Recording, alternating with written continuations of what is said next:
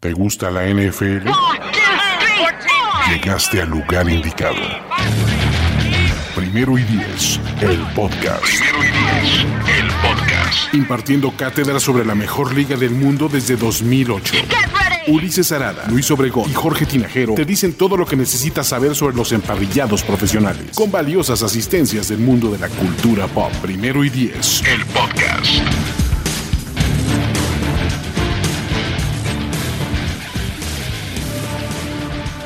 Bienvenidos amigos, estamos de vuelta una vez más en este espacio llamado Primero y Diez, el podcast. Y en esta ocasión vamos a seguir con los previos, eh, los previos rumbo a la temporada 2020. Y para eso, pues bueno, primero que nada me presento, mi nombre es Luis Obregón y me acompañan como siempre Jorge Tinajero, ¿cómo estás? Muy bien, muchachos. Este, tal vez no como siempre, porque la vez pasada no, no estuve por acá, pero este, feliz de, de volver y analizar con este, la siguiente división en turno solo un, solo un Sid este, se expresa en, en absolutos. Entonces, ni siempre, ni nunca, ni este. Pero bueno, este, eh, y también está con nosotros Alejandro Martínez. ¿Cómo estás, Alex? ¿Qué tal, Luis? Jorge, pues un gusto de, regresar a Primero y es el podcast y pues para analizar la, lo que será la AFC South, ¿no? En la temporada 2020. Perfecto. Y en cualquier momento se nos estará integrando por ahí Ulises Arada, eh, pero eh, está atorado el tráfico raro, no sé. Ah, no, sé. este, quién sabe. Este, ahorita llega, ustedes no se, no se apuren. Ahorita este, nos alcanza y se integra al, este, al análisis de la AFC South, esta eh, división que, pues la verdad, resulta siempre difícil de predecir resulta eh, eh, complicada a veces de ver, ¿no? Pues incómoda de ver, como le dicen a unas, este, a algunas personas que somos feas, nos dicen que somos incómodas de ver, este, ¿no? Este, pues más o menos así es a veces la AFC South, ¿no? Este, de repente tiene, este, tiene estos equipos que, pues como este año pueden ser los Jaguars, que, este, que de plano no nos encontramos gran cosa, tienen pues la historia de Cenicienta del año pasado, en fin, tienen siempre historias, eh, no necesariamente por... La Minshumanía. La Minshumania, exacto, ¿no? Siempre tienen algo ahí en el sur que este que pues no necesariamente siempre es muy buen fútbol, ¿no? Pero bueno. Hay que buscarle el lado positivo. Exactamente, el, el, silver lining, ¿no? Este, vamos a, Vamos a comenzar, eh, como siempre, en, orden alfabético por ciudad. Y pues en esta ocasión, pues eh, eh, los que abren esta, esta división son los Houston Texans, ¿no? Los Houston Texans, vamos a platicar como siempre, siempre vamos a decir alguna cuestión positiva, alguna cuestión que, o sea, sobre la cual puedan construir, otra que tengamos duda o alguna debilidad más evidente, ¿no? Eh, luego vamos a hablar de algún cambio significativo que vayamos a ver, eh, un jugador de impacto y pues al final, ya que recorramos los cuatro equipos, vamos a hacer una predicción de standings, ¿sale? Entonces, Houston Texans, Houston Texans, Dios mío, el, reinado de Bill O'Brien, el general manager Bill O'Brien, empezó este offseason tras varios años de ya haber sido head coach y eh, pues bueno, eh, eh, tuvo un off-season súper, súper criticable y criticado, ¿no? Ambas cosas, este, por un montón de movimientos que ahorita igual iremos platicando un poco más a detalle, pero pues bueno, el, resultado es un equipo que luce bastante diferente, eso sin duda. No sé si para bien o para mal, pero luce bastante diferente sobre eh, lo que va a poner en el campo Bill O'Brien. Eh, estrenan coordinadores ofensivos y play callers de los dos lados del balón. Este, en fin, creo que es un equipo distinto el que vamos a ver este año de los Houston Texans. Y eh, pues me gustaría empezar preguntándoles sobre qué podrían construir, qué sería lo mejor que tienen los, los Houston Texans ante sus ojos. ¿Quién me quiere contestar primero? Alex, venga, échale. Pues mira, la parte más positiva, y tengo que destacar que tienen a Dishon Watson, ¿no? Después de tantos cambios y, esta revolución en el equipo, ¿no? Que, se, fue, se fue de Andrew Hopkins y traen el contrato de David Johnson completo y, este nuevo equipo que se ve muy distinto, por lo menos, en, no, no, sé si muy distinto, pero sí, sí cambió la cara de la ofensiva eh, eh, y tiene ahí piezas distintas en defensa creo que pues Deshaun Watson sigue siendo la parte, la parte fuerte, el que puede liderar a la ofensiva y el que podría eh, pues hacer que, el equipo pueda regresar a la postemporada, ¿no? Si, si, si tuvieran un quarterback un poco menos dominante o, espectacular, que no fuera de Sean Watson sería más complicado. Entonces, para mí la parte fuerte es que cuentan con, con él. Siguiendo por esa misma línea, eh, hay que recordar que es su último año probablemente de un contrato económico de Sean Watson. Es uno de los mejores quarterbacks novatos, bueno, no novatos, jóvenes, jóvenes en esta liga y que eso les da la posibilidad de poder meter dinero en otras áreas. Y en una de ellas, en la que lo hicieron esta temporada, para bien o para mal, es en sus wide receivers, que está eh, viendo que es el único equipo que tiene eh, múltiples wide receivers arriba de 6 millones por año que no es nada fácil tenerlo en esta liga, ¿no? Son jugadores de experiencia, algunos con talento, a lo mejor ya no confías tanto, pero que creo que le pueden ayudar a Deshaun Watson en este año en el que tiene que probar y ganarse el siguiente contrato. Yo destacaría eh, en general la defensiva, pero específicamente la línea defensiva. Me parece que es una, eh, es una fortaleza que tiene este equipo, sobre todo eh, con la adición de Ross Blacklock, el novato, ahí eh, como tackle, tienen a Blackson este, complementándolo, Whitney Merciless y JJ Watt, pues bueno, JJ Watt, pues, los 6, 7, 8 partidos que juega es una bestia, entonces, este, la verdad es que creo que esta línea defensiva es algo sobre lo que, sobre lo cual los Texans pueden confiar en su defensiva, ¿no? Es decir, no se les puede descartar a los Texans porque ya mencionabas que tienen a uno de los quarterbacks jóvenes más, este, más prominentes del momento, ¿no? Entonces, por esa simple razón no los puedes destacar, digo descartar, perdón. Entonces, eh, ya que sabes que es un equipo que va a recargarse en su quarterback del lado ofensivo, algo de complemento tienen que tener del otro lado y creo que el pass rush y, la línea defensiva específicamente es algo en lo que pueden confiar, ¿no? O sea, es algo que, no, este, eh, no puedes descartar tampoco, ¿no? Ahora, si nos vamos al otro lado del espectro, ¿qué, ¿qué, mencionarían ustedes como una duda o como un gran problema que están enfrentando estos Texans rumbo a la temporada 2020? Si quieres, ahora empieza tú, George, venga. Me parece que el principal, y creo que se debe al cambio que hicieron por eh, de Andre Hopkins, es la llegada de David Johnson, ¿no? El juego terrestre me parece que podría eh, verse afectado. Yo ya no creo en este jugador desde que se lesionó con, Arizona. Llega este, en cambio eh, y, creo que podría afectarle mucho, ¿no? El, año pasado, Carlos, este, Carlitos, este, Carlos eh, pues, bien o mal, eh, les funcionó eh, y vino a sustituir a, Lamar Miller, ¿no? Entonces, sale él, sale Miller y ahora van a contar con David Johnson, un tipo que, pues, la verdad, yo no confío tanto en que pueda hacer este, por él mismo un gran trabajo, porque sabemos que esta línea ofensiva ha venido a, más, ha mejorado, pero creo que no al nivel óptimo como para decir le van a abrir los huecos necesarios para que Johnson este, tenga un, mejor trabajo. Así es que por ahí empezaría yo a preocuparme con estos Texans. Y, nada más para no salirme del tema, porque yo también lo tengo como, como uno de los principales problemas y, construir un poquito más sobre lo que dices. Eh, su complemento es Duke Johnson, ¿no? Que pues por más eh, bien que se haya visto en las limitadas oportunidades que ha tenido, pues es eso, ¿no? Es un, es un corredor que, tiene un rol bastante definido, que es eh, bueno para el tercer down, para atrapar pases, es, un poco más, este, eh, digamos, de ese estilo, no es alguien en quien puedas eh, recargar tu juego terrestre, ¿no? Entonces, David Johnson, Duke Johnson, no me parece una dupla como que inspire nada de confianza, ¿no? ¿Cómo ves, Alex? Sí, sobre todo porque se ha creado esta tendencia en la liga de crear comités de, corredores, el famoso one-two punch, ¿no? Uno que tal vez es eh, como de poder y otro más dinámico, rápido. Creo que David Johnson es más eh, o ayuda más en el juego aéreo y, y, pues David Johnson va a la baja completamente. Además tiene este contrato de, creo que está entre los cinco mejores pagados de la NFL en la posición. Entonces, no sé, justo eh, mi, debilidad o la parte cuestionante de, los Texans es Bill O'Brien, ¿no? Ya lo decíamos, creo que el hecho de que le dieran eh, más poder, ¿no? Al, nombrarlo general manager y, manteniéndose el head coach, la toma de decisiones que toma fuera y dentro del campo siempre le perjudica al equipo, ¿no? Vimos cómo contra los Chiefs en los playoffs, la ronda divisional, tuvo un manejo de partido terrible, intentó esta esta, este, se la jugó en, cuarta oportunidad cuando iban 24-7, me parece, y a partir de ahí se, le fue todo encima a los Texans y les remontaron esa, esa ventaja de 24-0.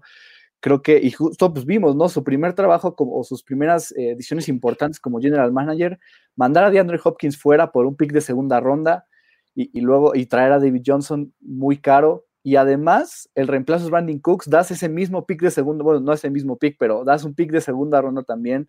Entonces, no sé, creo que Bill O'Brien es una debilidad eh, por el hecho de que toma malas decisiones eh, y más ahora que tiene poder o más poder en el equipo.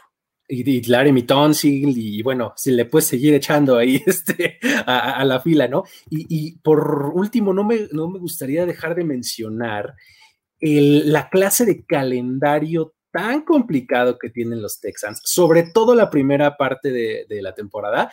Eh, los primeros siete juegos, el baile tienen justamente en la semana 8, pero, o sea, abren como el clásico Sacrificial Lamb eh, para el campeón, ¿no? Es este, abren exactamente, abren en, Kansas y luego, no más, reciben a Baltimore, ¿no? O sea, semana 1 y 2 a los, de, a los dos mejores equipos de la conferencia americana, ¿no? Y luego van a Pittsburgh, ¿no? Y luego reciben a Minnesota, ¿no? Tienen un pequeño descansito porque pues, reciben a Jacksonville, ¿no? Pero divisional. Pero luego, pero es divisional. Y luego viajan a Tennessee y reciben a Green Bay. Esos son sus primeros siete juegos. O sea, ¿cuántos podrán ganar de ahí? ¿Dos, si bien les va? No sé.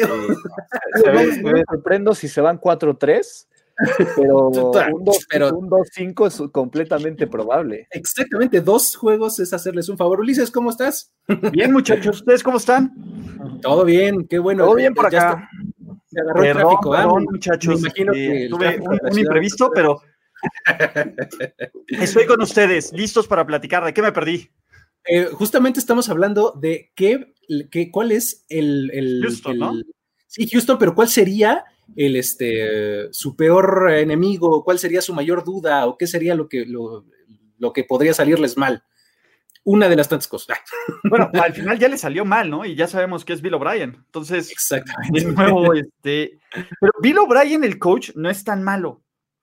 Es el tema, digo, solo no le des una ventaja de 24-0, pero fuera de eso, a ver, de nuevo, los ha mantenido competitivos, ha navegado por todo el tema de, de, corebacks, entonces, ah, no, pero no sé, ustedes Bill O'Brien, el general manager, justamente es, lo, que nos ahorita nos, mencionaba este Alex, eh, yo mencionaba el calendario y eh, George mencionaba el juego terrestre. Exactamente, ¿no? Y ahora, ¿qué podríamos ver como una gran diferencia con respecto al año pasado, ya sea para bien o para mal? Eh, ¿qué, les salta a la vista?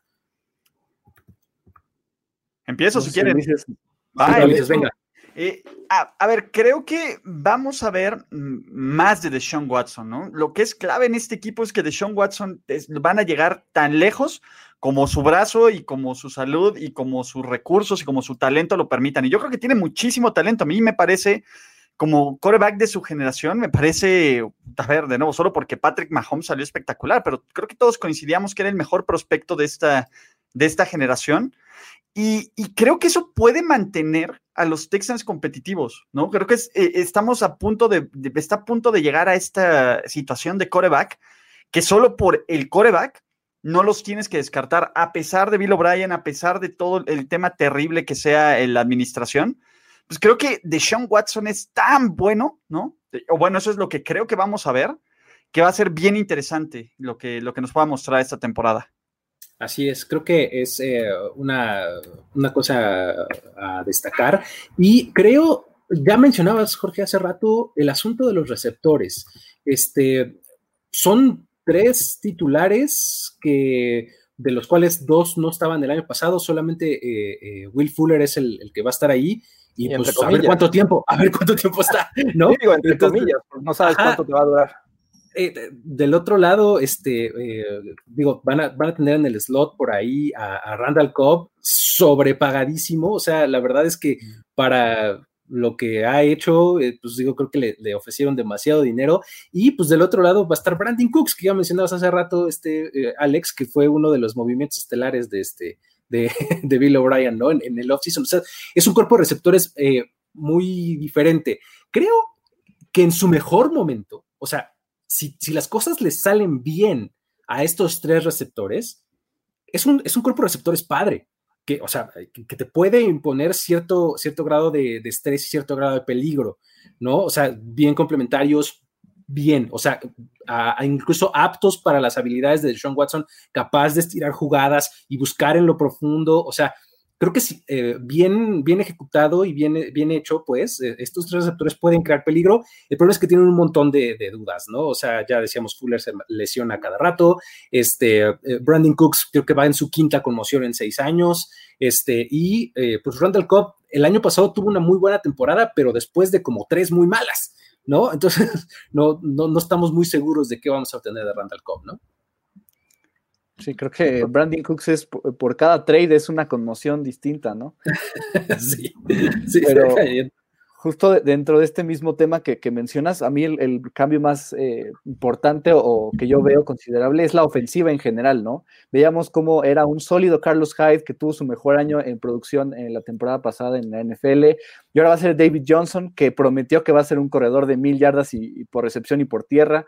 Eh, un cuerpo de receptores completo, o sea, sí lo veo completo, porque además de los que mencionaste está Kenny Stills y está y Kiki Curry, que digo, no, es espectacular, pero creo que es completo. Y es esta línea ofensiva que va en crecimiento, ¿no? Con Max Sharping, con Larry Tonsil, con eh, Tyrus Howard, que ahí va, ¿no? Y Nick Martin. No, no, no veo esta ofensiva espectacular, pero creo que sí es completamente distinta con la del año pasado, que se cargaba un poco al juego por aire con, con DeAndre Hopkins y ahora va a ser más de, más de Deshaun Watson, que, el apoyo que le, que le, daba Hopkins, ¿no? Que es lo que mencionaba un poco Ulises. También, también este, lo mencionaba Luis hace rato, la adición de, nuevos coordinadores, tanto ofensivo como defensivo, pero que vienen de casa, ¿no? Ya, ya estuvieron con el equipo.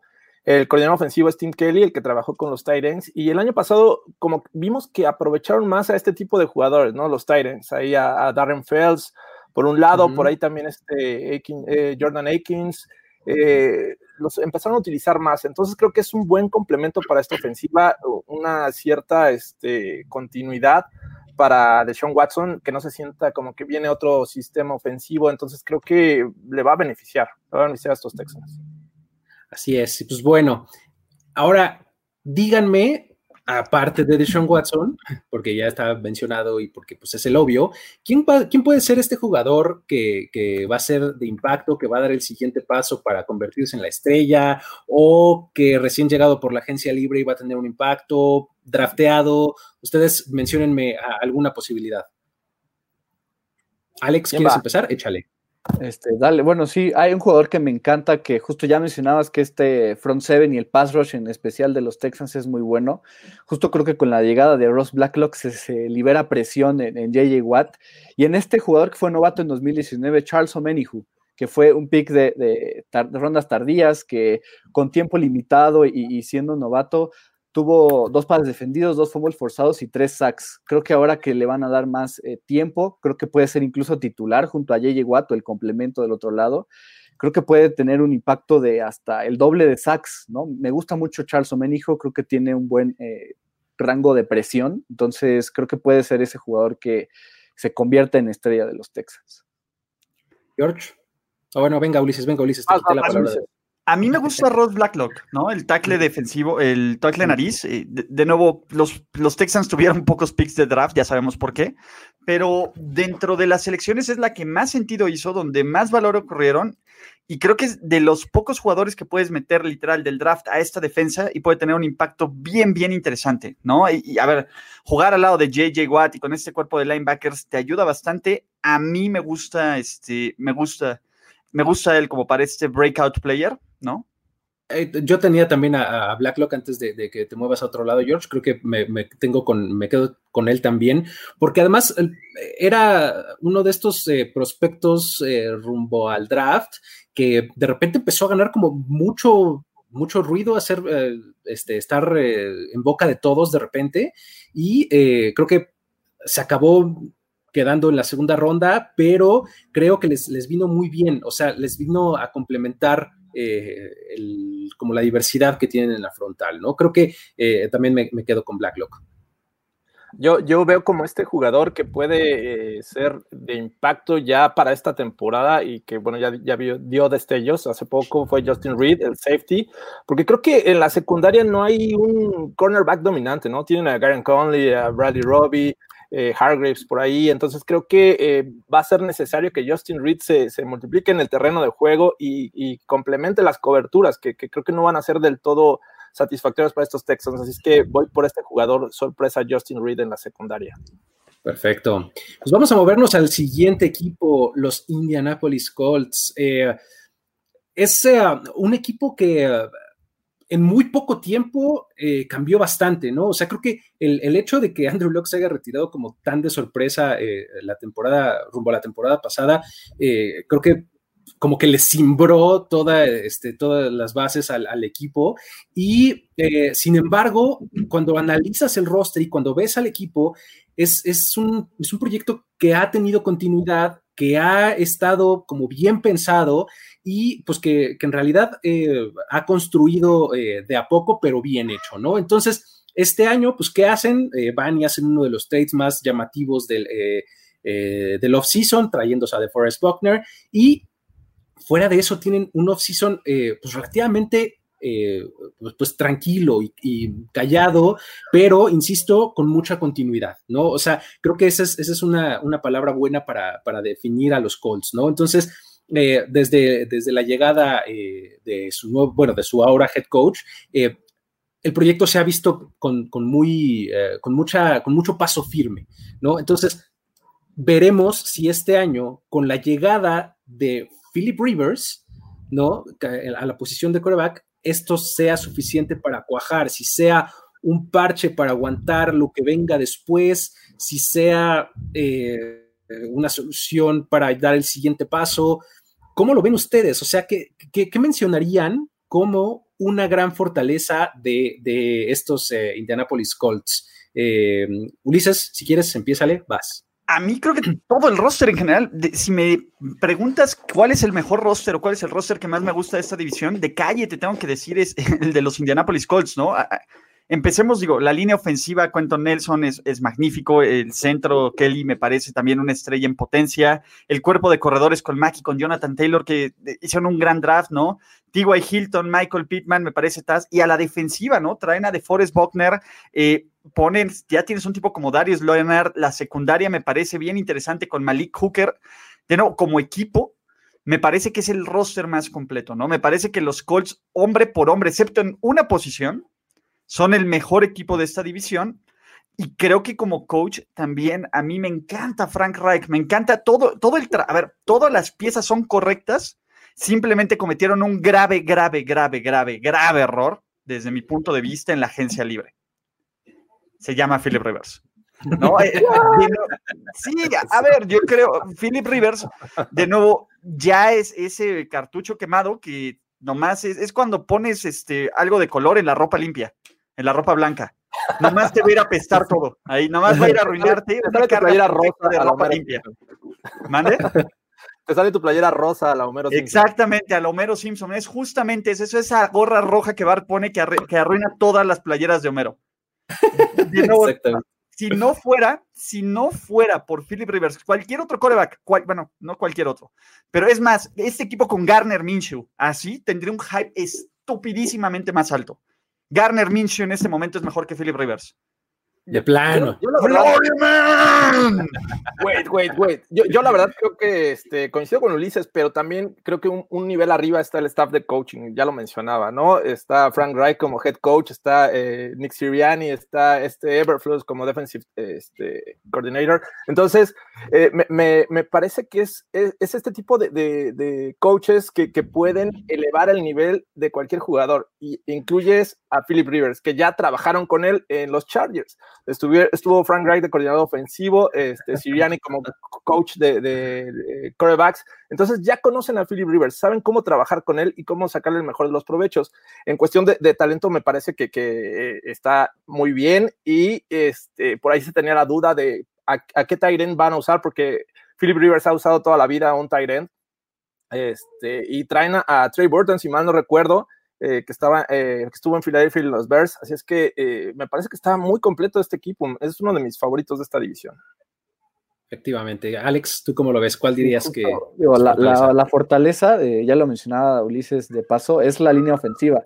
Para mí la línea ofensiva es, de los Colts es la mejor de la NFL, ¿no? Además de, Nelson y Kelly que decía, Anthony Castonzo, Mark Lewinsky y Raiden Smith hacen un grupo brutalmente dominante y creo que eso puede ayudar al, al juego terrestre, ¿no? Con Taylor y Mack que pueden hacer un dúo brutal o probablemente uno de los mejores dúos de la liga y le pueden ayudar a, Philip Rivers, que sí es una cuestionante en este equipo, la única cuestionante yo diría de este equipo y creo que la línea ofensiva puede hacerle un parote enorme a, Rivers, por eso para mí es la, fortaleza principal. Coincido, también tengo la línea ofensiva eh, y creo que eh, tendría que, este, como por darles una, extra y un poco extender lo que mencionaba al principio, em, la continuidad del, del, equipo, sobre todo a nivel titulares, me parece eh, digna de destacar. A la defensiva solamente hay dos titulares nuevos, que son Xavier Rhodes y de Forrest Buckner, ¿no? De Forrest Buckner creo que es mejor que lo que tenían antes. Xavier Rhodes no estoy tan seguro, pero bueno, eh, hay, que darle el beneficio a la duda. Y del lado de la ofensiva, pues Michael Pittman, el, el receptor novato, Philip Rivers, y pues no sé si Jonathan Taylor vaya a ser o no titular, pero si lo es, pues solamente hay tres, y si no, este, pues serían dos y dos, ¿no? Creo que esa, eh, esa continuidad en los jugadores titulares eh, de algo sirve siempre, sobre todo en, posiciones como eh, defensiva secundaria, línea ofensiva, etcétera, que, se comunican demasiado, que necesitan desarrollar química, la continuidad es clave, ¿no? Y me parece que eso es, un gran acierto de, este equipo de los Colts, ¿no?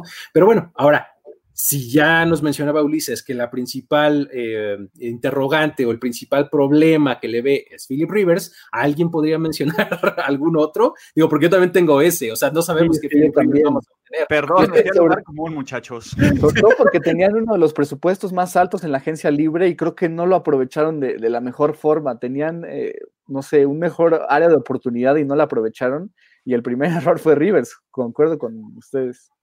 Sí, voy a decir algo, hasta con Jameis estaría muchísimo más emocionado con este equipo. Sí, no, bueno, creo que con James Winston el equipo sería el favorito a ganar la división, me atrevo a decir. No, eh, son el favorito a ganar la división, punto. nada más serían contendientes para algo más. Ya sabemos que el techo, del tope, si todo sale bien para los Colts, es una ronda divisional, no más, ¿no? Porque, de nuevo, no sería el mejor escenario, pero este equipo debe ser el mejor, es el mejor equipo de la división, debe ser el favorito para ganar la división. Eso es lo que yo creo. ¿No? Sí, coincido. Pero, a ver, hagamos este experimento. Digo, no, Tom Brady no, pero es más, hasta Teddy Bridgewater, y Teddy Bridgewater me parece lo más descafeinado que existe en la liga, pero este equipo con Teddy Bridgewater, de nuevo, sí, sí, Philip Rivers, Jorge, tú y yo lo hemos visto de cerca, sabes, sabes qué va a pasar, tú sabes qué va a pasar.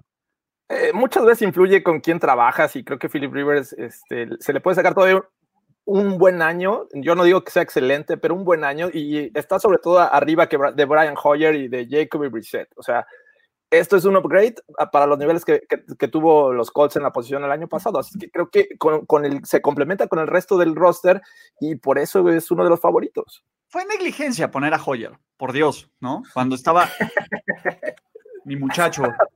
Pero sobre todo porque con Brissett se pensaba que los Colts iban a ser de los peores equipos de la NFL y no terminaron tan mal. Creo que ahora con un ligerito upgrade de esta temporada pueden hacer cosas muy interesantes. Yo les voy a decir, yo no sé si sea un upgrade Rivers, Rivers sobre, es que mira, sobre Brissett. Eh, es, que justo, justo iba un poco para allá.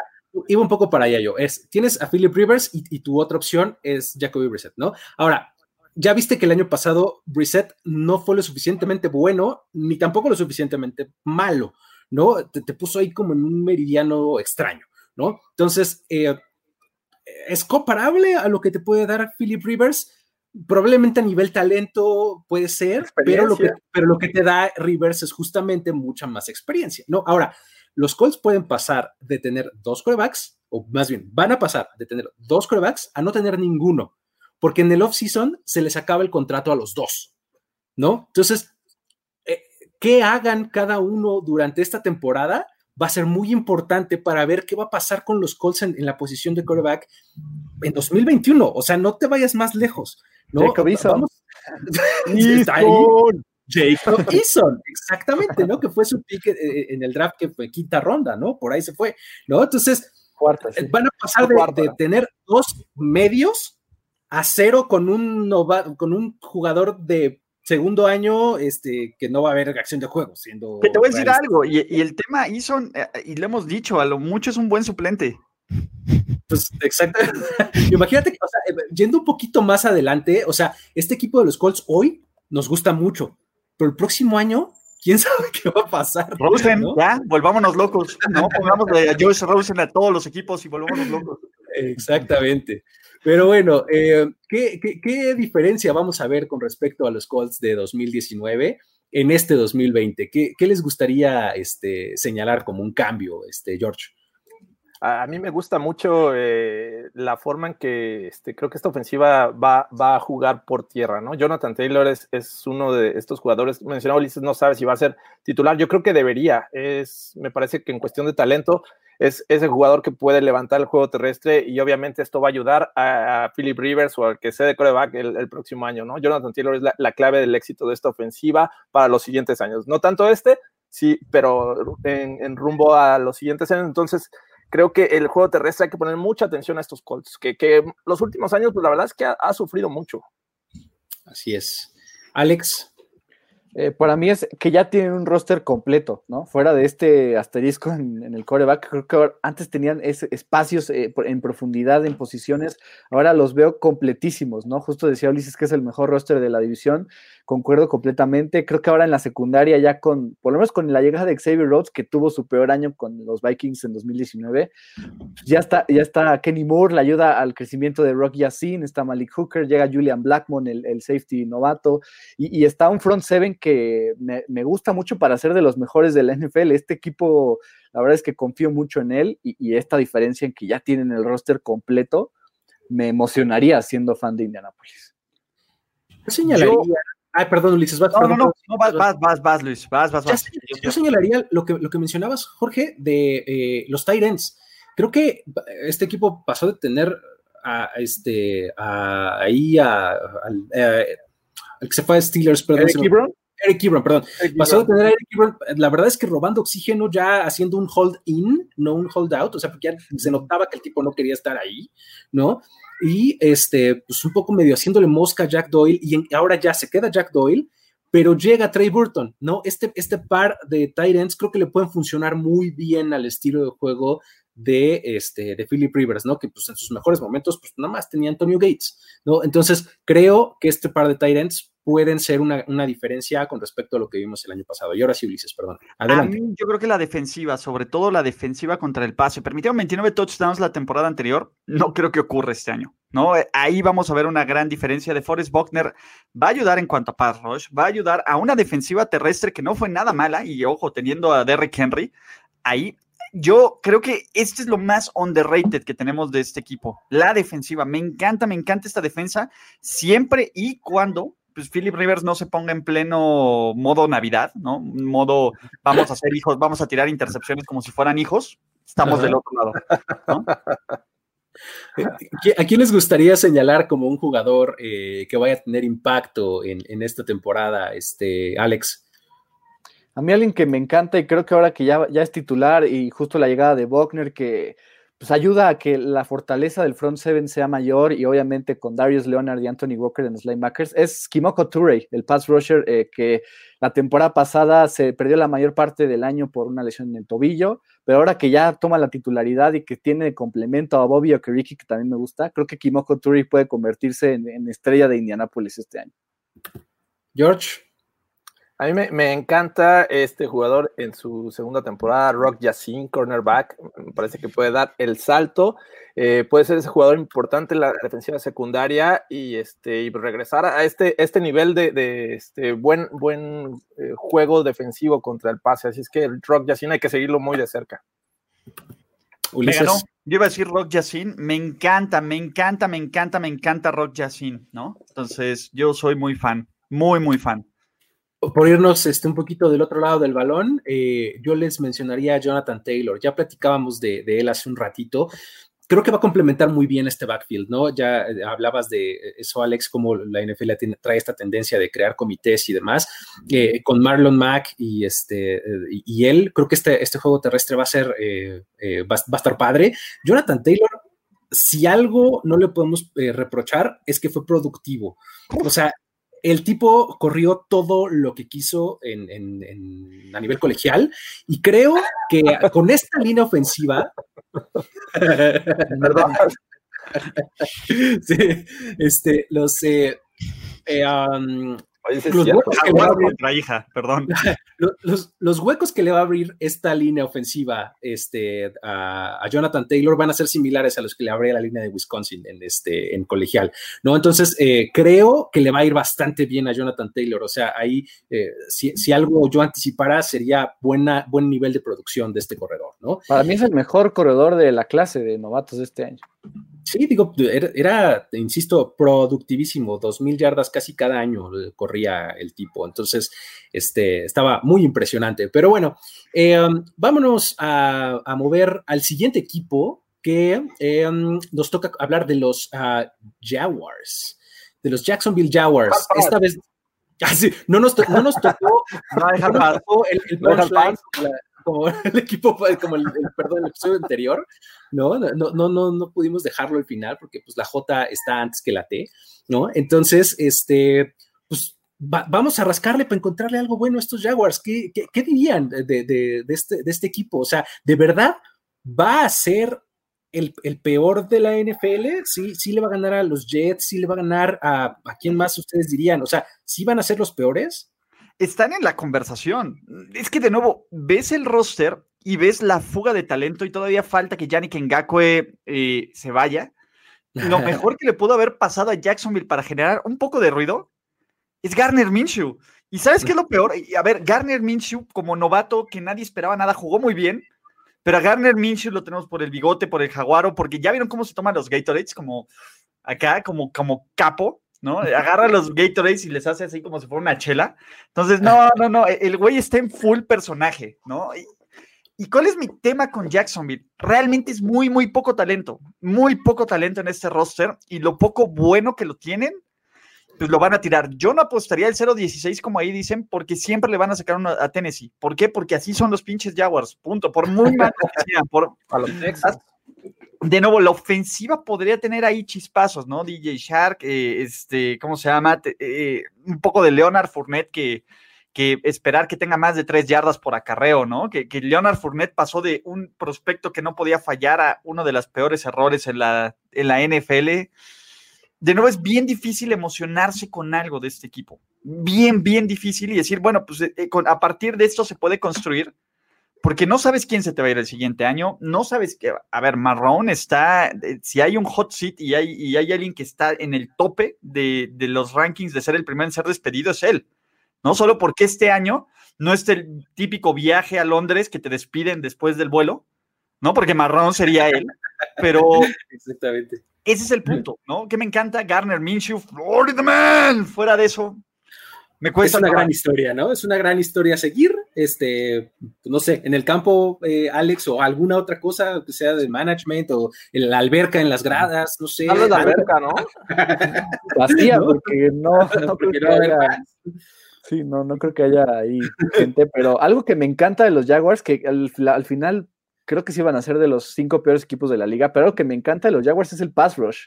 Si bien Yannick Ngakwe probablemente se vaya y, hoy dijo Dave Caldwell que no, pues si se va a ir, que me lo digan porque no lo veo cerca, pero algo que me gusta es el pass rush. Josh Allen fue el rookie con más, eh, con más sacks en la temporada pasada, ¿no? Se piensa que fue Nick Bosa, pero no, fue Josh Allen con 10.5 y le llega eh, Kelevon Chason, este novato que es el segundo mejor pass rusher para mí en la clase después de Chase Young.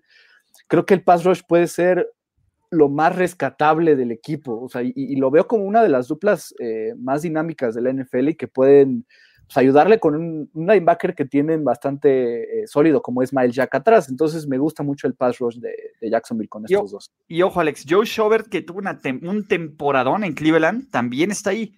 ¿no? Eh, el único que sí creo que es un muerto es Brian, Taven Bryan, ¿no? El pick de primera ronda de, de, de 2018. Pero sí, Sí, creo que ahí está mi punto, eh, un poco para construir en este comentario que haces, Alex, eh, y, retomando también lo que decía Ulises, si hay algo que podría un poco ilusionarte a futuro es, es la defensiva. Es una defensiva joven, ¿no? Eh, que, tiene como talento promisorio, ¿no? Mencionaste ya los dos pass rushers, se llevaron a CJ Henderson como corner, ¿no? tienen a este Miles Jack, que es un jugador que todavía está en contrato novato. O sea, creo que si ves la defensiva, por lo menos tiene promesa, ¿no? Creo que es, algo que podrás rescatar, ¿no?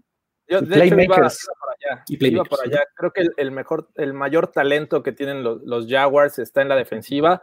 Hay este mucho joven con, con, grandes aspiraciones. Entonces, eh, eh, mi único tema es que eh, en general es un equipo que creo que va a mantener mucho tiempo a la defensiva y por eso no, no va a ser tan efectiva.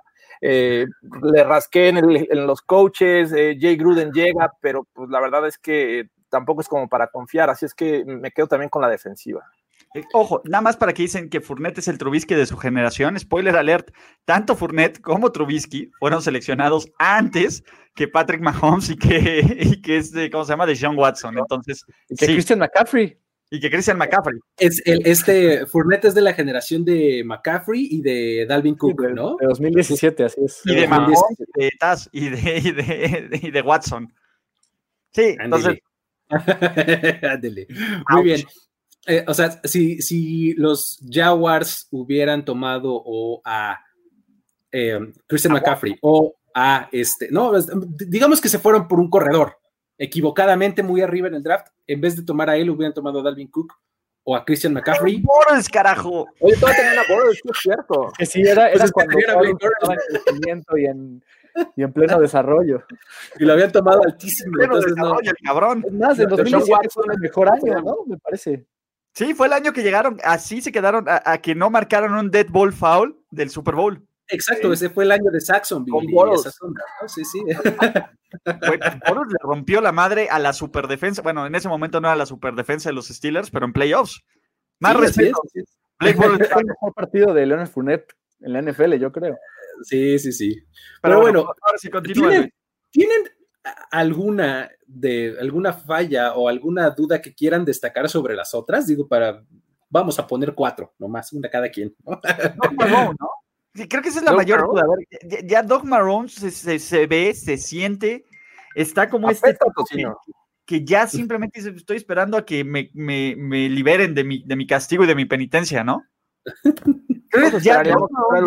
No sé por qué no, que no sé por qué fue, no fue este año. O sea, yo esperaría que los Jaguars empezaran con otro head coach y pues, por alguna razón le dijeron, bueno, te damos otra oportunidad de fracaso, no sé, porque no veo por dónde.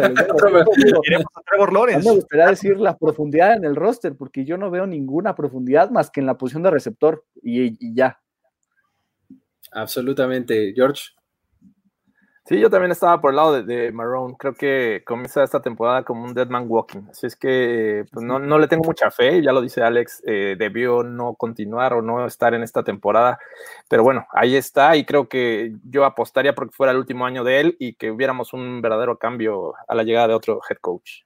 ¿Quieren que les eche uh, un poquito más de leña al fuego? A partir de la semana 8 y hasta la 17, su calendario, bueno, no hay manera prácticamente de verles victoria más que probablemente si alguien se resbala. Tienen su valle en la semana 7, ¿no? La 8 es en eh, Los Ángeles contra los Chargers, luego en casa contra Houston, luego van a Green Bay, reciben a Pittsburgh, reciben a los Browns, van a Minnesota, reciben a Tennessee, luego van a Baltimore, reciben a Chicago y van a Indianapolis. ¿Cuántas victorias les ven ahí? ¿Una? ¿Dos? No sé. ¿Cuál hecho en la temporada? ¿Un exagerado cinco? Es que exageradísimo. No sé, yo si ganan tres juegos en todo el año, les va a ir bien, yo creo. ¿No? Porque al, principio del año, sus primeros seis juegos es en casa contra Indianapolis, van a, a Tennessee, reciben a Miami, luego van a Cincinnati, van a Houston y reciben a Detroit. Su principio de temporada no está tan exigente, pero también puede perder todos. Te voy a decir algo, e-, ese es el, ahí se define el primer pick del draft. Entre Detroit, Cincinnati, eh, eh, todos esos. Bengals, pues sí. No, eh, ahí, ahí tienen ese, criterio de desempate, este, de, duelo directo, ¿no? Si fuera necesario, pero bueno, este, vamos a, a platicar de algún jugador que crean que puede ser de impacto, ¿no? Ya mencionábamos algunos nombres por ahí a la defensiva y demás, pero ¿cuál creen que vaya, cuál les gustaría destacar? Hay que pelearnos, muchachos. Ah, o sea, yo sé que hay que buscarle, pero, no, no, yo sí tengo mi nombre. A ver, venga. a ver. Uno que me gusta, uno que me gusta mucho justo en, su tercer año en la NFL es el safety Ronnie Harrison. Lo veo como en una escala 1 a 6, o sea, tampoco tan cerca, pero una escala 1 a 6, un estilo Camp Chancellor, ¿no? Por eso digo 1 a 6, no creo que tan cerca, pero es un jugador que, es bastante fuerte, que te cubre como strong safety, que puede ser el mejor jugador de la defensiva eh, en algún punto de, estos últimos, en estos recientes, bueno, estos siguientes años. Me gusta mucho Ronnie Harrison, creo que puede generar pues, ayuda en, la secundaria de, este equipo que es bastante joven y bastante pues, cuestionable. A mí me gusta Joe Schobert, de, nuevo de Chicago, el linebacker se me hacía de, lo, de Chicago, de Cleveland, era lo que eh, el, linebacker bastante interesante, velocidad, instintos, buenas manos, alguien que en una defensiva que aprovechando el pass rush que le daba Miles Garrett podía hacer estas jugadas y creo que en Jacksonville va a también tener oportunidades de brillar, creo que me parece de lo mejor que puede tener en este equipo y fue una gran contratación en la agencia libre. Eh, de nuevo, si Jacksonville va a hacer algo, va a ser porque esta defensa va a volver a modo Jacksonville. Si no, y, ojo, a ver, mm, tampoco quiero ser negativo, pero imagínense que esta defensa de Jacksonville y que Garner Minshew tenga un año o dos estilo, entre comillas, Patrick Mahomes, Puta, volvámonos locos en esta división con ese calendario. Armen todos las albricias y pongámonos, pongamos a Saxonville en el Super Bowl. A, mí me gustaría resaltar la, llegada del novato Lavisca Chanel Jr. Eh, me parece que podría tener este, un buen año eh, junto con Garner Minshew y también Tyler Eifert, eh, este tight end que, creo que podría tomar un segundo aire en su carrera y ayudar a esta ofensiva de algún modo, pero creo que esos dos podrían complementarse bien para, para este Garner Minshew. yo me iría con, con DJ Shark, al principio ahí lo mencionaba Ulises, creo que DJ Shark es, es un tipo que de entrada cuando llegó a la NFL, pues bueno, se caracterizaba por su velocidad y demás. Y creo que ahora, justo con este, con estos complementos que ya mencionas ahora, Jorge, creo que eh, pueden venirle bien para liberarle un poco de espacio, para este, para tener eh, algo que destacar, ¿no? Y, algo que hacer eh, pues en, en, combinación con lo que nos pueda entregar Garner Minshew, ¿no? Yo me iría por ese camino. Pero bueno, eh, vamos a movernos al último, último equipo eh, de esta división en orden alfabético que el año pasado se llevó la división. Fue no es cierto, ¿verdad? No es cierto. No, no es cierto. Es una falta. Se llevó, se llevó nuestro corazón. No, tampoco. Tampoco. el se llevó este, las palmas de la mejor historia, tampoco, bueno, más o menos, ¿no? No, este, pinche equipo, pinche. No, no, me niego. El asunto es que los tres el año pasado, el año pasado llegaron hasta la final de conferencia, ¿no? Hasta ya se nos fueron eh, montando a Derrick Henry, ¿no? Montando este, la espalda prominente y los grandes muslos de, de Derrick Henry. Entonces, eh, la verdad es que el año pasado pues, eh, vimos la caída de Marcos Mariota, el ascenso de Ryan Tannehill, ¿no? Y eh, en este off-season, pues bueno, resulta que no sabe, pues, le, dan una extensión de contrato justamente a Tannehill, le, le dan su dinerito también a este, al, corredor que los llevó hasta donde llegaron, y este, pues Mike Bravel ahí dándonos este, sorpresas y dándonos, la verdad es que incluso cátedras de cómo este, out a Belichick, ¿no? En algunas ocasiones. Y pues, ¿esto es repetible para el próximo año? ¿Qué, qué, cómo, cómo, ven? Este, qué, qué, les gustaría destacar de, de los Titans? ¿Cómo, ¿Cómo, lo ves, este, Jorge? Empieza, si quieres. Empieza hablando bien, Jorge. Eh, exacto. Yo, yo me voy precisamente, ya hablabas de, Mike Bravel. Es un tipo que, si bien no es como, no lo tienes considerado como en los mejores coaches de la liga, me parece que es un tipo estudioso y, sabe eh, poner a sus jugadores en la mejor situación para ganar. Tiene una defensiva, encabeza la defensiva. De hecho, ahorita no tiene un coordinador este, defensivo. Él es el que va a llevar las riendas y las decisiones. Eh, y, lo ha hecho bien, ¿no? A, tal grado de ponerse al, nivel en el mismo juego con Bill Belichick. Entonces, se, nota que estudia, se nota que, sabe, sabe su, negocio y eh, creo que es una de las claves para que los Titans hayan levantado el nivel a mitad de temporada 2019 y hayan llegado hasta la, muy cerca, estuvieron muy cerca del de, Super Bowl. Entonces, me quedo con, con Mike Bravel. Alex. Eh, bueno, pues ya mencionabas Derrick Henry, que fue la estrella la temporada pasada. Yo voy a, mencionar justo el ataque terrestre, ¿no? Porque a pesar de que los defensivas van a saber que, que Derrick Henry va a correr la mayor parte del tiempo en este equipo, no es tan fácil eh, pararlo, ¿no? Los Chiefs lo hicieron, pero al, final, pues por algo rompió récord de yardas en playoffs y creo que esta temporada puede volver a ser muy bueno. Me gusta Derrick Henry y además llega un complemento que me parece un upgrade gigante contra Dion Lewis, que es el novato Darrington Evans. Creo que eh, cuando Derrick Henry se le dé descanso y, pues, sobre todo por la sobrecarga que vaya a tener, Darrington Evans va a entrar a ayudar en, las terceras oportunidades en el juego por aire, entonces me gusta mucho el juego por tierra que va a estar bloqueado por una línea ofensiva que pierde a, Jack Conklin, pero tiene a Dennis Kelly y además seleccionan a Isaiah Wilson en el draft, entonces me gusta el juego terrestre de los Titans. Los Titans fueron el equipo más, con más suerte en toda la NFL el año pasado. Por lo menos cuatro partidos. No, no, no, no. A, ver, no es broma. a ver, venga, venga, venga, escucho, escucho. ¿Me vas a dejar hablar o no? Suerte. no, es en serio. A ver, en cuanto a situaciones de, de game football, los Titans ganaron cuatro partidos que no debieron de haber ganado. Punto. Que no debieron, que no tenían nada que hacer para haber ganado. Primero, número uno, el juego contra los Chargers. No sé si se acuerden de la pésima selección de jugadas de línea de gol de los Chargers en un partido que perdieron por tres puntos. Sí, sí, sí. ¿Estamos de acuerdo, sí o no? Sí, sí, sí. Número dos, contra los Tampa Bay Buccaneers. Se la juega Bravel en cuarta. Hay una entrega de balón clarísima que le regresan para touchdown, pero marcan bola muerta. En esa jugada, los, ¿cómo se llama? Los Buccaneers debieron de haber ganado el partido. ¿Cierto o falso? No, cierto, cierto. la vida te lleva por caminos Contra los Kansas City Chiefs, contra los Kansas City Chiefs, Andy Reid se encarga de regalar ese partido en los segundos finales con su estúpido intento de field goal que le bloquean y que con eso ocurre el, ¿cómo se llama? El, regreso de, Ryan Tannehill. ¿Cierto o falso? ¿Cierto o falso? Solo digan bien. Semana 17 contra los suplentes de los Texans. Ese no debieron haberlo, ¿no? ¿O cómo? No, a ver, no debieron de haber jugado contra los suplentes de los Texans. Es como la victoria de los Jets, es como de chocolate. Bueno, hay equipos que ganan. Sobre todo cuando el mentiroso basura de ser humano Bill O'Brien nos dijo que no iba a descansar a nadie. Baltimore ganó con backups.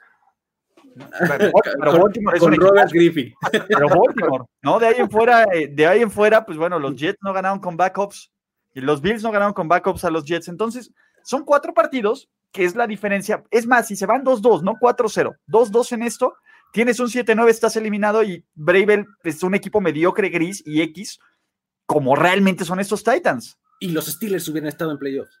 Y, los, y agiten esa toalla, muchachos. Exactamente. Pittsburgh con Devlin Hodges en, le ha dado un susto a los Chiefs. A ver, ¿qué, prefieres? ¿Ver correr a, este, a, Derrick Henry o lanzar a Devlin Hodges? Qué bueno que pasaron los Titans, ¿no? creo que, a ver, y, y bien lo, a ver, pues, el mayor mérito de, de, de Bravel es no, no negar lo evidente, ¿no? Usa a Henry hasta que se le caigan las piernas y aún así lo negó en la segunda mitad del partido de la final de conferencia. Entonces, de nuevo, llega tantos, a mí se me hace un equipo limitado, todo le salió bien. Ryan Tannehill, de nuevo, fue eh, un error de la Matrix, este Ryan Tannehill, ¿no? De, de, nuevo, a ver, era el sueño húmedo de Adam Gates en algún momento, sí, y apenas lo logró, pero de nuevo, ni Ryan Tannehill va a volver a jugar tan bien, ni los equipos van a permitir que Derrick Henry les corra tanto. No hay un hay una fecha de caducidad para los corredores, hay una fecha de caducidad para los jugadores que son usados constantemente. La liga se adapta a todo. ¿No? Y, de nuevo, Tennessee podría meterse a playoffs, sí, pero Tennessee no ha ganado su división en los últimos cuatro años. No hay por qué pensar que podrían ganarle este año. No, y, o sea, esto, nadie ha dicho eso todavía. lo van a decir, lo van a decir. De lo bonito, de lo bonito de este equipo. Todos tienen algo bonito. Sí, y a mí me gusta eh, lo, que están este, construyendo en su cuerpo de receptores. Aunque no sean estrellas consagradas, creo que son dos jugadores que están a la alza, francamente. ¿no? con Corey Davis y AJ Brown, creo que tienen un, este, un, cuerpo de receptores interesante, cabezado por ellos. Mira que, que, Corey Davis es una peor mentira que Corey Davis. O sea, Brayville también es una mentira. Por supuesto. Todos Ryan Tannehill también. Ya le ah, pagaron a Ryan Tannehill. Ya fue lo peor que pudo. Perdón. La mentira llamada. Me pone, mal, me pone mal ese equipo. Perdón. Ya, ya, que no perdona es AJ Brown. Al, al, micrófono de Ulises tóxico. no, y además tiene, por ejemplo, al Tyrant, este eh, John Smith. Exactamente, ¿no? Este, creo que, creo que ese cuerpo de, de, de atrapapases, creo que les eh, está como a la alza, por lo menos, ¿no? Insisto, no son ninguna estrella consagrada todavía, pero creo que eh, les viene bien y creo que complementan lo necesario al juego terrestre, porque efectivamente, eh, ahí, en, eso estoy de acuerdo, muy de acuerdo contigo, Ulises, en que en algún momento va, va a dejar de ser eficiente Derek Henry, porque por, por más fuerte que sea, Derek Henry es un corredor de un estilo muy, eh, ¿cómo decirlo?, muy específico. O sea, Derek Henry necesita un hueco para correr, un hueco claro no es un tipo que vaya a crear yardas. Es un tipo que las va, sí, lo va a encontrar. O sea, si, encuentra el hueco y se encarrera tres pasos, ahí para pararlo está difícil. Pero si no hay hueco, se va a topar con la espalda de sus linieros todo, todo el tiempo. Y entonces eso con esquema se puede contrarrestar a la defensiva, ¿no? Entonces creo que el, este, el cuerpo de receptores y, y el juego aéreo, tanto como se pueda desarrollar, creo que puede complementarlos de buena manera, ¿no? Pero ahora sí, digo, si no hubiéramos tenido suficiente con los que nos dijo Ulises, ¿hay alguna cosa que les gustaría como, destacar como duda, como problema que vaya a tener este equipo? Alex, si quieres, empiézale. A ver, venga. Pues mira, creo que el front seven ahora con la salida de, Jurel Casey, ¿no? Que, es este, era uno, una de las estrellas de los Titans, pues creo que ahora tienen menos pues, menos profundidad y menos talento en este front seven que pues, va a depender de, ahora de la llegada de Vic Beasley, que fue su contratación estrella en free agency y que, digo, yo confío mucho en, Harold Landry, en Kamalei Correa, pero no sé, no creo que, les pueda ayudar en defensa el front seven eh, en general, sobre todo para, para ser competitivo a la larga. Ese sería mi duda. Eh, es que ese es mi jugador, ya, ya hablaré eh, más detalles de él, pero...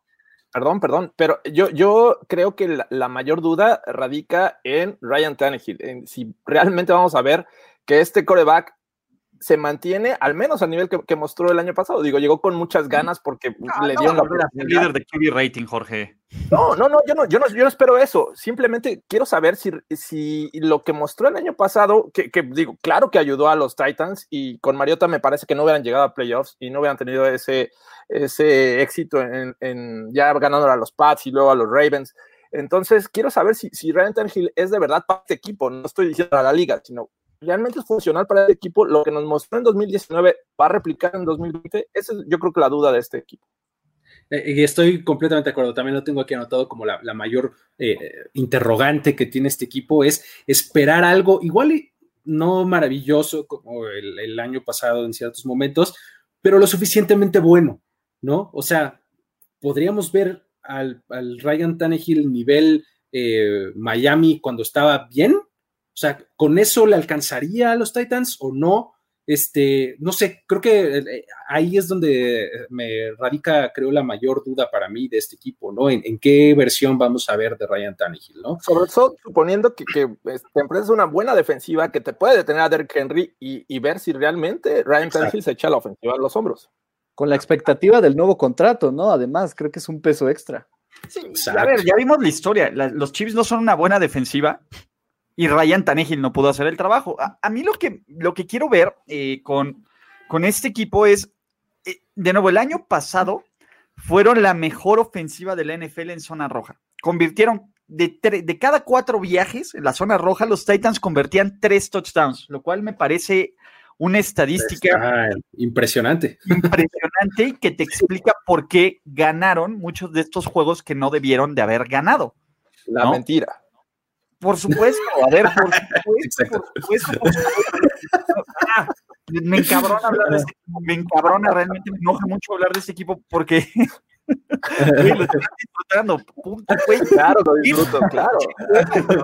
Esta madre literal es, es, como todo lo que todo lo que la NFL no, me, no, no merece y lo tenemos, siendo exitosos. Entonces, pero bueno, lo que yo quiero ver de estos Titans es si por lo menos pueden mantener, a ver, el 75% no lo van a volver a lograr nunca porque el promedio de la liga está entre el 50 y el 60%. Entonces, quiero ver si, si, es, si no va a haber una caída dramática, porque si viene una caída dramática, no es un equipo que te genere muchas oportunidades de anotación, no es un equipo mm. que te genere, de nuevo, hubo momentos interesantes, pero no es un equipo que constantemente pienses en una ofensiva explosiva y dominante. Tienes un buen ataque terrestre, pero hasta ahí. Entonces, quiero ver si los Titans pueden lograr, pueden mantener esto, ¿no? Y pueden mantener esta clase de efectividad. Muy bien, pues perfecto. ¿Qué, qué, cambio anticipan ver con respecto al, eh, año pasado? O sea, creo que eh, hay varios caminos que ya este, abriste, Ulises, que son el, eh, pues, la, cantidad de, de, juegos, digamos que al final disputados, que se acaban inclinando a su favor, este, la efectividad en zona roja, eh, no sé, seguramente este equipo eh, va a, tener que hacer algo diferente que el año pasado, porque si repite esta fórmula, no creo que el éxito se, repita, ¿no? Entonces, eh, ¿cómo lo ves, Jorge? ¿Qué, verías tú, anticiparías de, diferencia? Ay, de diferencia, me, cuesta trabajo encontrar una gran diferencia porque tuvo salidas relevantes como Jordan Casey, pero creo que tiene jugadores para, para este, suplirlo. yo creo que la salida de Jack Conklin me parece clave. Eh, ver si esta ofensiva puede mantenerse ese nivel, sobre todo para ayudar a Derrick Henry, que sin duda necesita de ayuda por, de la línea. Entonces, ver si Dennis Kelly o el novato Isaiah Wilson pueden entrar en ese rol y este, pues, hacerlo olvidar rápidamente, ¿no? Para que este equipo se mantenga al buen nivel. Así es, creo que eh, yo tenía justo por ahí eh, el, cómo se va a comportar esta línea, línea ofensiva, ¿no? O sea, hubo eh, algunos cambios ahí, llega un novato, entonces creo que vamos a ver algo, algo diferente en la línea. ¿Cómo ves, Alex? Bueno, justo mi cambio o, el cambio que yo veo con esta temporada es no, no playoffs, ¿no? La temporada pasada, eh, con un récord de 9-7, llegaron al, Championship, sorprendiendo a toda la liga, yo creo que hasta ellos mismos. Y creo que los Titans van a depender un poco del nivel de, Ryan Tannehill para ver si pueden repetir postemporada o no. Si se mantiene con un nivel similar al de la temporada pasada, creo que incluso podría generar uno de los mejores tríos con Henry y Brown de la liga pero me cuesta trabajo pensar que, Ryan Tannehill vaya a, hacer el mismo o mejor, ¿no? Que eso lo veo todavía más difícil. Entonces, justo por eso creo que la diferencia va a ser que este año no va a haber playoffs para, para Tennessee. Ulises. Eh, yo creo que el gran problema de los Titans es que el mayor cambio con 2019 es que no va a haber cambio. Y justamente, justamente ese es el problema todo mundo sabe a qué juega Tennessee, todo mundo sabe cuál es el plan de los Titans y la NFL se adapta absolutamente todo, ¿no? Entonces, ese es lo que creo, no, no veo a, a Bravel innovando, creando, no veo a nadie que, eh, de nuevo, todo mundo sabe cómo frenar a los Titans, todo mundo sabe, nadie respeta a Tannehill a pesar del año pasado y por una, alguna razón, yo eso es lo que creo que va a ocurrir, no va a haber cambio o mucho cambio en estos Tennessee Titans, lo cual nos va a mostrar que no van a evolucionar, ¿no? Y esperar, hacer las mismas cosas y esperar resultados diferentes es la definición de estupidez, ¿no? De Rednecklandia. Pero bueno, eso es lo que yo digo. Perdón, me pongo muy tóxico cuando hablo de los Titans. No, no, este. nada personal, ¿verdad? No, cero. Ok. no, pero en específico estos Titans. E, en los Titans de Bravel. Es algo, es algo que tienen que, que lo personal, sí siento que, que me, me, va a dar algo, carajo. Yo, lo vi festejar touchdowns de Bravel ahí, este, por favor. De Bravel, el, el, ¿cómo se llama? El, el ¿no? A Matt Cassell. Cuando lo, ponían, lo ponían, ahí de, de, de Tyrant. Entonces, también me cagaba, ¿eh? Desde entonces, pero. Ahora sí, Alex, cuéntanos. Es lo más pat que puede ser, güey. Es, el jugador más pat. Es, güey, si algo representa a Boston. Y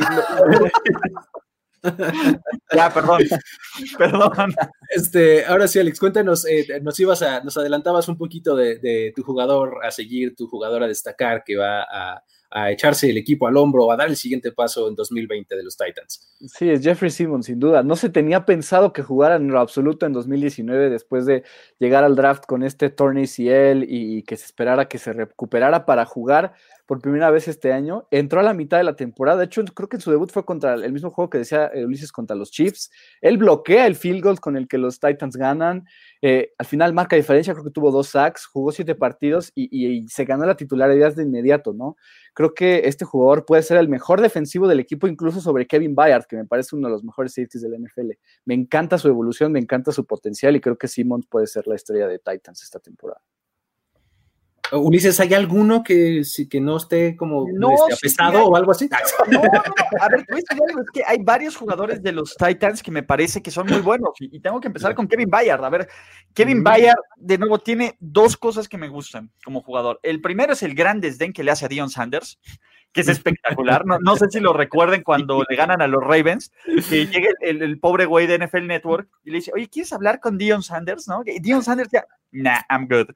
Güey, es de las cosas güey, que pude ver. Eh, eh, es, nah, I'm good. ¿no? Entonces, de nuevo, alguien que ningunea así a Dion, que gracias a Dios ya no va a estar en, en, en NFL Network, ¿no? Que, no habíamos reaccionado de eso, pues bueno, me hace muy feliz y a mí me parece un tipo como safety todavía bastante infravalorado, ¿no? Aunque ya se está ganando esta posición, me parece un tipo magnífico, me parece que entre agresividad, rango, manos, instintos, es alguien que es un playmaker para este equipo, ¿no? Y en general me gusta mucho la secundaria de los que han armado los Titans, ¿no? Fuera del muerto de Malcolm Butler, a Dory Jackson, eh, Kenny Bácaro, me parece... Christian este, el novato.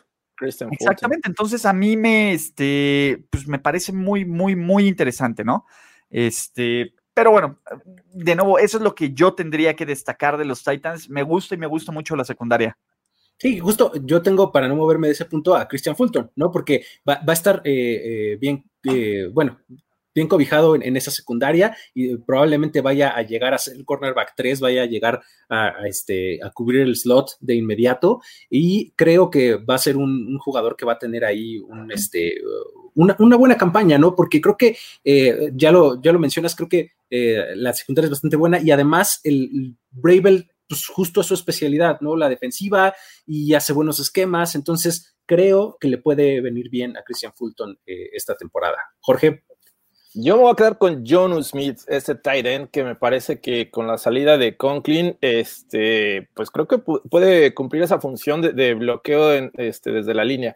Y además es, un peligro ah, generando yardas después de la recepción. Eh, no quiero decir que sea el, siguiente George Kittle, pero creo que es, bastante efectivo para esta ofensiva. Entonces, esas dos funciones me parece que aportan mucho para, para este, los Titans y, es un tipo que creo que ya lo había mencionado en otras ocasiones, vuela debajo del radar, creo que es uno de esos Titans que, que muchos quisieran tener porque es completo, bloquea y sabe salir a pase. Entonces, eh, me quedo con John Smith. Pues en el caso de, Fulton, nada más para complementarlo tuyo, Luis, creo que con la salida de Logan Ryan no se va a extrañar tanto, ¿no? A pesar de que es el mejor cornerback disponible, y, que fue el que le dio el pick six a Tom Brady para despedirlo de New Para despedirlo, exacto. Este, pues por lo menos este, ya no se va a extrañar. Y en el caso de John Smith, pues lo vimos tener un touchdown espectacular en playoffs contra los Ravens, ¿no? En la ronda divisional. Yo creo que el, mejor touchdown por recepción de los playoffs. Entonces, sí, pues sí, concuerdo con ustedes. Ya, ya vámonos, porque Ulises le va a dar algo desde tanta no, no, no, no, 20 minutos, bueno, no, como 10 minutos. Ya nomás veo cómo se transforma la cara, amigos. Ya mejor vamos a, a parar. Vaya, nada más. Yo dejen y tomo una llamada, pero los escucho.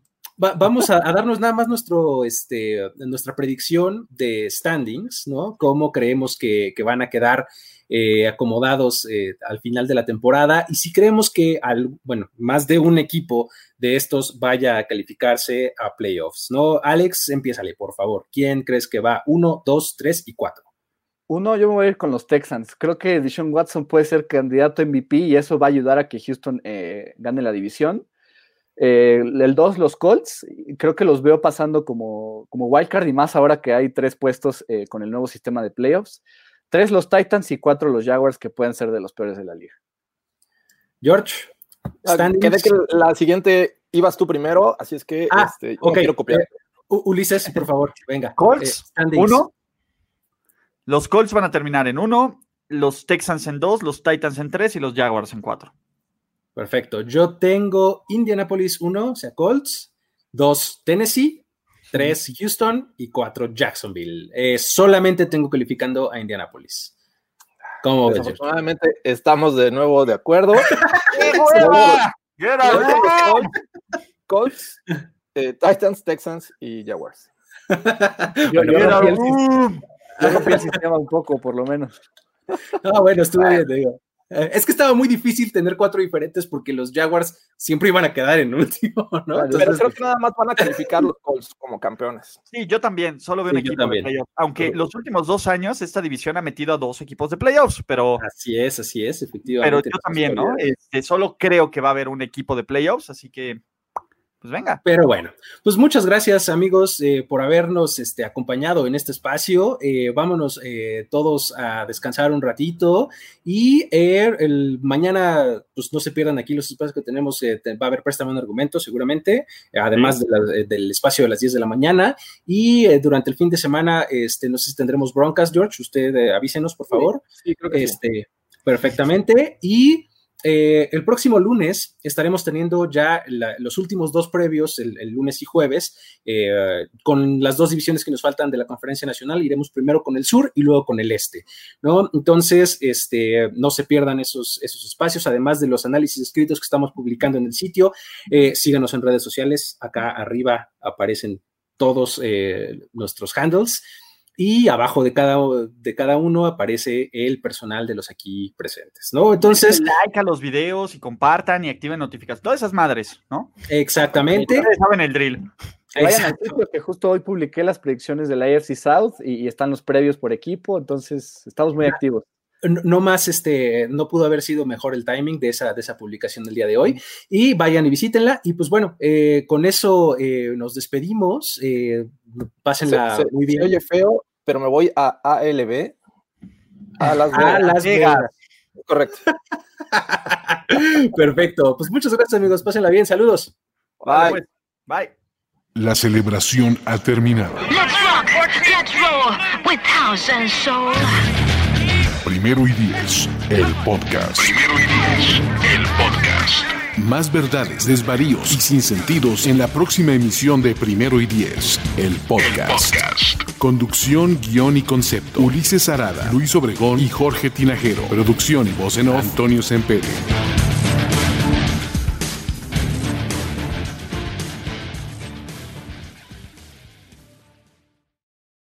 Judy was boring. Hello. Then Judy discovered ChumbaCasino.com. It's my little escape. Now Judy's the life of the party. Oh, baby, mama's bringing home the bacon. Whoa, take it easy, Judy. The Chumba life is for everybody. So go to ChumbaCasino.com and play over 100 casino style games. Join today and play for free for your chance to redeem some serious prizes. Ch-ch-chumba. ChumbaCasino.com. No purchase necessary. Void where prohibited by law. 18 plus terms and conditions apply. See website for details.